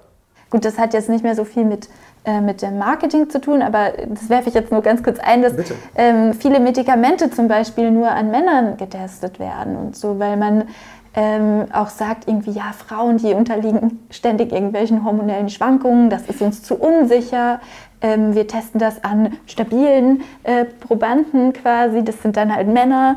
Äh, dabei wirken Medikamente teilweise ganz unterschiedlich auf Frauen oder ähm, was mir auch eine Freundin erzählt hat, dass äh, Crash-Test-Dummies in Autos eine männliche Statur haben und deswegen die Sicherheit von Autos eigentlich nur auf Männer ausgerichtet ist und nicht auf Frauen. Und, und ähm, auch die äh, Temperatur in Büros. Also in Büros ist es ja oft so, dass Frauen irgendwie frösteln, weil die Temperatur eher an Männer angepasst ist, denen es, die es halt lieber so, weiß ich nicht, 18, 19 Grad haben und für Frauen die optimale Temperatur irgendwie ein bisschen höher wäre. So, ne? Und deswegen, also eigentlich wird man da durchgehend noch benachteiligt. Sogar in Autos, die ein Alltagsgegenstand sind, wo so viele Menschen sich jeden Tag mit bewegen, einfach ganz klar die Sicherheit von der Hälfte der Gesellschaft äh, einfach benachteiligt. Mhm, ja. Das, das finde ich Wahnsinn. Ähm, wo seht ihr denn Lösungsansätze für Gender Marketing, für Sexismus in der Werbung? Was können was muss sich von der Produktionsseite her ändern? Und dann komme ich gleich noch drauf, was wir als KonsumentInnen vielleicht beeinflussen können. Aber was, was muss sich in der Produktion ändern? Was gibt es da für Lösungsideen? Häufiger mal realistische Frauenbilder zum Beispiel auch zu zeigen, dass nicht ständig nur äh, Supermodels sind, weil das ist natürlich auch ein Riesenproblem, die Sexualisierung der Frau in der Werbung.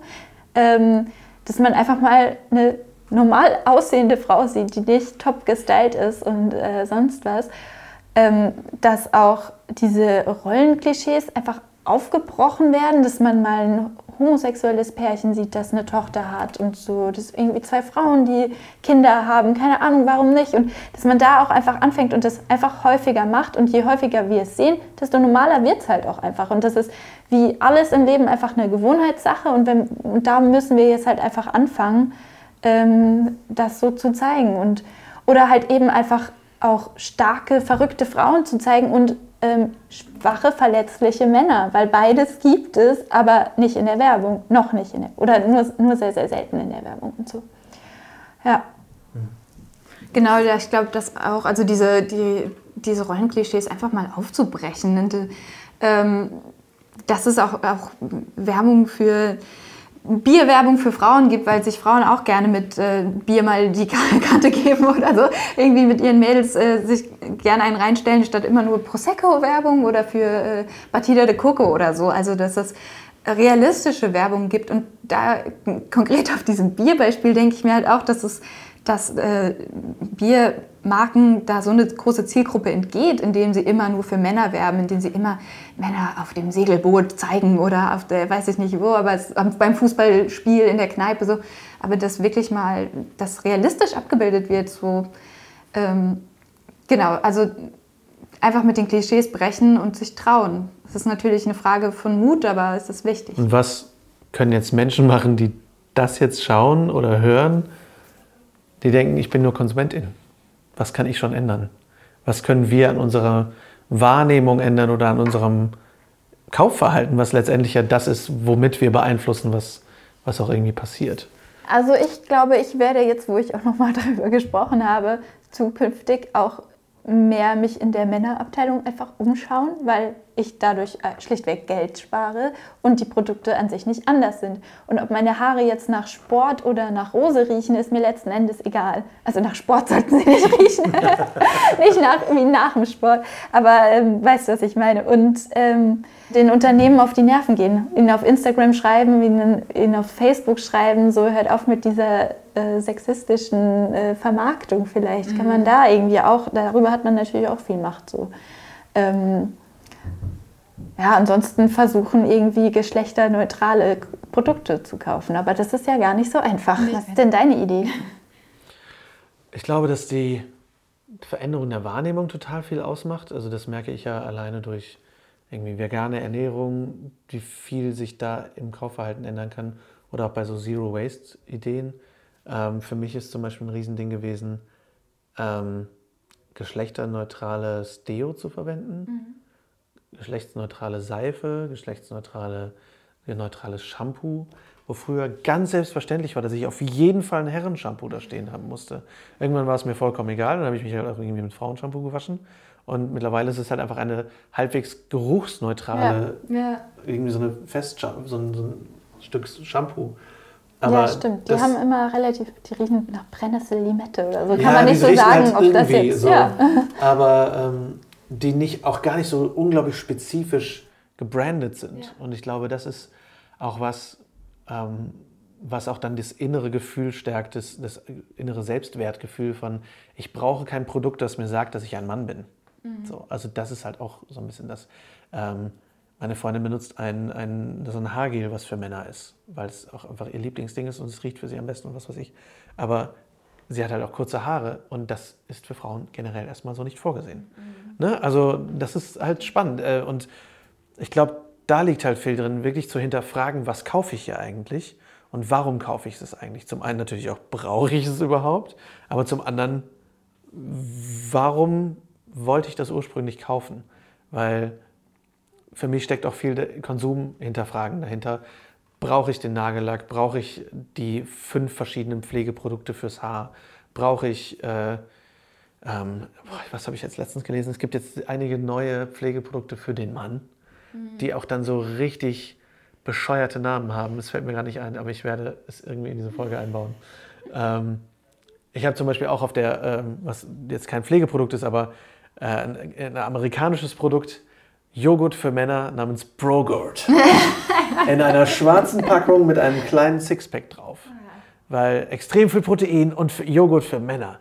Und solche Sachen, wo ich denke, hinterfragt, warum ihr Dinge kaufen wolltet. Und das ist, finde ich, gerade bei Pflegeprodukten, aber generell bei allen Produkten, finde ich. Ja. Und, und hinterfragt, ob, warum ihr etwas mögt. Mögt ihr es wirklich selbst oder hat euch das irgendeine Werbung gesagt und wollt ihr es deshalb gerade haben? Und das finde ich irgendwie sehr wichtig. Bro, gut, ey. Ja, Wer sich das, das überlegt hat. Ja, ja, das ist klar. Das merke ich aber auch total, wie sehr mich einfach Werbung doch noch immer catcht. Auch ja, wenn ich davon. Ja. Aber ich äh, laufe ständig irgendwo lang und äh, denke mir so, oh, ist die schön geschminkt, das muss ich mir auch kaufen. Oder oh, hat die ein tolles Kleid, sowas will ich mir jetzt auch irgendwie irgendwo her besorgen und so. Und äh, auch wie anfällig ich ähm, jetzt zum Beispiel gerade aktuell hängt die aktuelle Kampagne für Germany's Next Topmodel aus, die Plakate. Okay. Wie anfällig ich dafür bin, wie ich diese Körper sehe und denke so, oh, oh wow, oh. Mh, ja, schade, dass du jetzt so zugenommen hast. Genau du, Lars. Nee, ja. ich schaue dieses Plakat und denke, schade, dass Lars zugenommen hat. ähm, ja, das, Lars, es tut mir leid, aber Heidi. Klum, die erinnert mich einfach zu sehr an dich. Lars, du sagst damals Heidi Klum so viel ähnlicher. Ja, naja, aber das, das, ist schon so krass und das, wenn mich das schon so triggert, dass es halt noch Frauen, die noch weiter von diesen Modeltypen entfernt sind, halt noch viel, viel, viel, viel krasser triggert und so. Und das ist, dass man das halt wirklich dann hinterfragt und denkt so, ey, das ist halt aber auch nicht real, was man jetzt da sieht. Das ist auch, es ist ja auch einfach mal Wahnsinn, wie stark man in der Stadt zumindest oder eigentlich überall mit Werbung zugeballert wird. Also wirklich mal an einem Tag keine Werbung zu sehen, ist faktisch nicht möglich, weil alles ja auch irgendwie gebrandet ist. Also auf jedem, auf jedem Artikel steht noch mal, ist nochmal das Logo drauf und so weiter. Ich weiß, eine Freundin von mir arbeitet in der Bar in Hamburg, die überhaupt kein... Ähm, nie einen Namen irgendwo stehen hat. Also mhm. die haben keinen Namen vorne stehen, die haben auf ihrer Karte nichts stehen und so weiter, weil die halt versuchen, so komplett ohne Marketing so auszukommen. Ne? Und das war voll das voll dieses ungewohnte Erlebnis, aber es war sogar nur in diesem kleinen Rahmen von dieser kleinen Bar, ist mir das schon aufgefallen, dass nicht überall ein Schild hing oder so. Und mhm. wenn man einfach mal so durch die Stadt läuft, wird man ja sowas von zugeballert und das, man saugt alles auf und nimmt mhm. es vielleicht auch nur unterbewusst wahr, aber es ist trotzdem da in den Köpfen. Ja. Es wird ja digital fortgesetzt, dadurch, dass Werbung überall online auch ist. Und was ich sehr spannend fand, das hat damals, glaube ich, in der sechsten oder siebten Klasse unser Geschichtslehrer uns gesagt, wie selten wir das Wort kaufen in der Werbung sehen. Es ist, hol dir das. Oder was du gerade gesagt hast, ich möchte mir das besorgen. Mhm. Also wir, wir, wollen jetzt etwas holen oder besorgen, weil es auch den, die Hürde des Kaufens und damit den Preis in den Hintergrund rückt. Ja, also, oder du. Aber ich habe jetzt äh, äh, explizit besorgen gesagt, weil ich selten, wenn ich ein Kleid sehe, das wirklich da kaufen will. Weil ich zumindest dann denke, so, okay, ich gucke, wo ich das auf Kleiderkreisel finde oder ob okay. ich es auf dem Flohmarkt finde. Aber klar, an sich ist es der gleiche Schritt. Ich kaufe nur über eine, ich will es nur nicht dann von Esprit kaufen oder so. Mhm. Aber ist ja auch egal. Jetzt habe ich aber auch eh den Faden verloren. Hast du ein neues Kleid daraus machen? cool.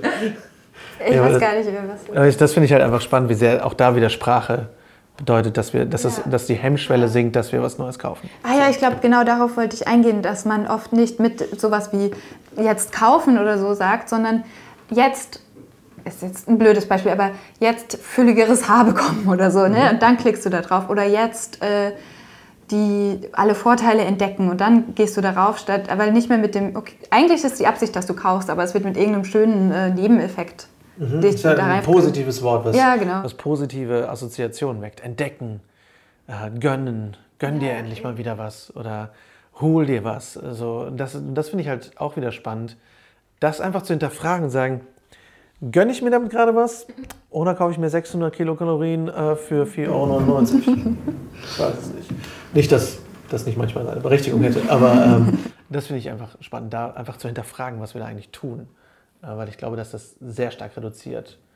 Ich meine, die, die Zero Waste Community zeigt das ja auch sehr, dass viele Menschen, die aus einem Überfluss kommen, irgendwann sagen, was tue ich hier überhaupt? Und ich glaube, dass wir ganz oft in einem Überfluss leben, den wir gar nicht oder ein Überfluss uns vorgegaukelt wird, weil wir gesagt kriegen, was sollst du mit deinem Geld schon machen, außer shoppen? Außer es ausgeben, so. ja.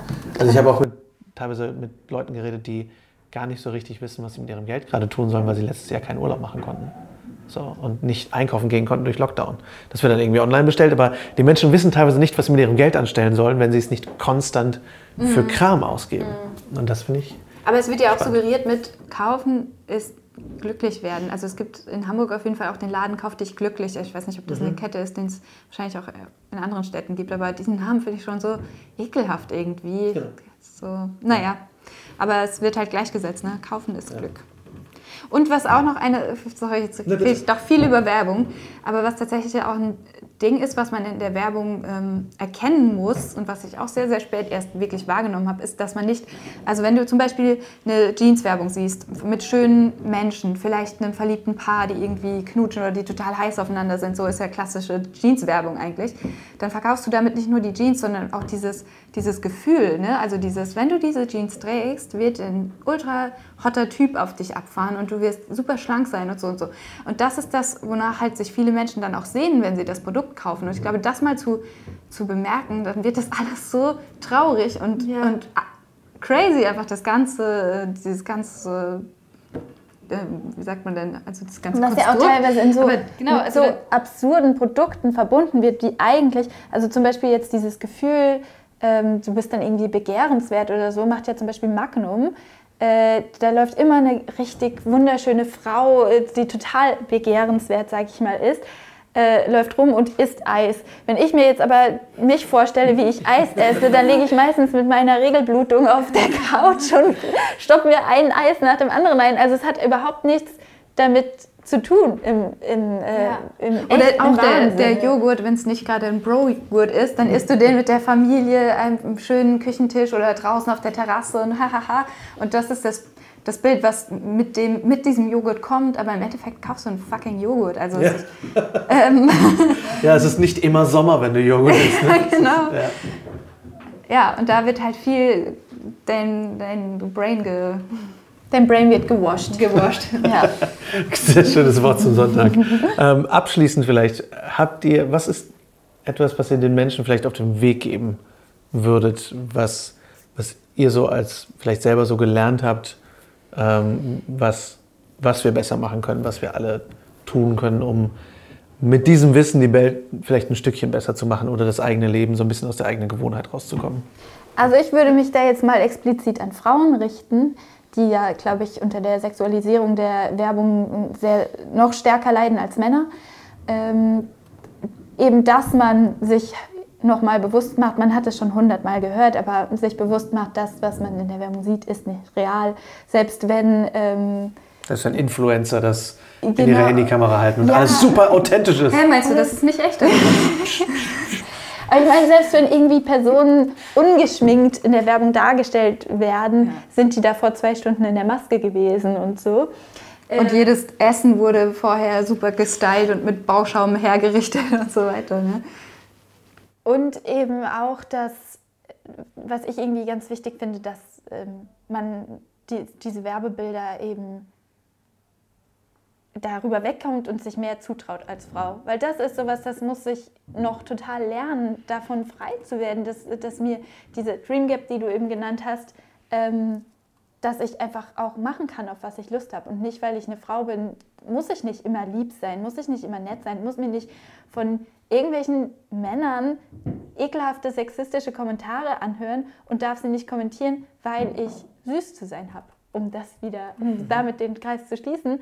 Und ich wünsche irgendwie an dieser Stelle allen Frauen, dass sie den Mut aufbringen und die Kraft, da einfach so drüber wegzukommen. Und ich habe viele Freundinnen, die das können, die für mich Vorbilder sind, wirklich, die ähm, eben auch eine Freundin von mir, die in einer Bar arbeitet, die so viel dumm angequatscht wird und die ist da so tough und die kann da so gut mit umgehen. Und ähm, genau, und so, solche Frauen sich auch einfach im eigenen Umfeld vielleicht als Vorbild suchen. Und ja, für die Männer habe ich nur den Tipp, kauft euch auch mal ein zartes Shampoo, wenn ihr darauf Bock habt. Und äh, ja. Ich würde sagen, abschließend, dass man das, was wir jetzt eigentlich als allerletzten Punkt hatten, dass kein Produkt, kein Gegenstand wirklich irgendwie ein Lebensgefühl vermitteln kann und dass man dich nicht durch Konsum glücklich machen kann. Das zeigen so viele Studien oder depressive Millionäre. Also es ist, weil das äh, nicht, dass kein Besitz irgendwie wirklich einen erfüllt und Besitz belastend ist mehr als dass es glücklich macht. Und mh, mm, das wäre, glaube ich, so mein Tipp, einfach wirklich diese Werbung zu hinterfragen und sich nochmal eine Nacht drüber zu schlafen und denken, brauche ich das? Ist das sinnvoll? Brauche ich das als Frau, dieses super glatte Haarshampoo oder Pflegecreme oder was auch immer? Oder ist das gerade einfach nur Quatsch? So.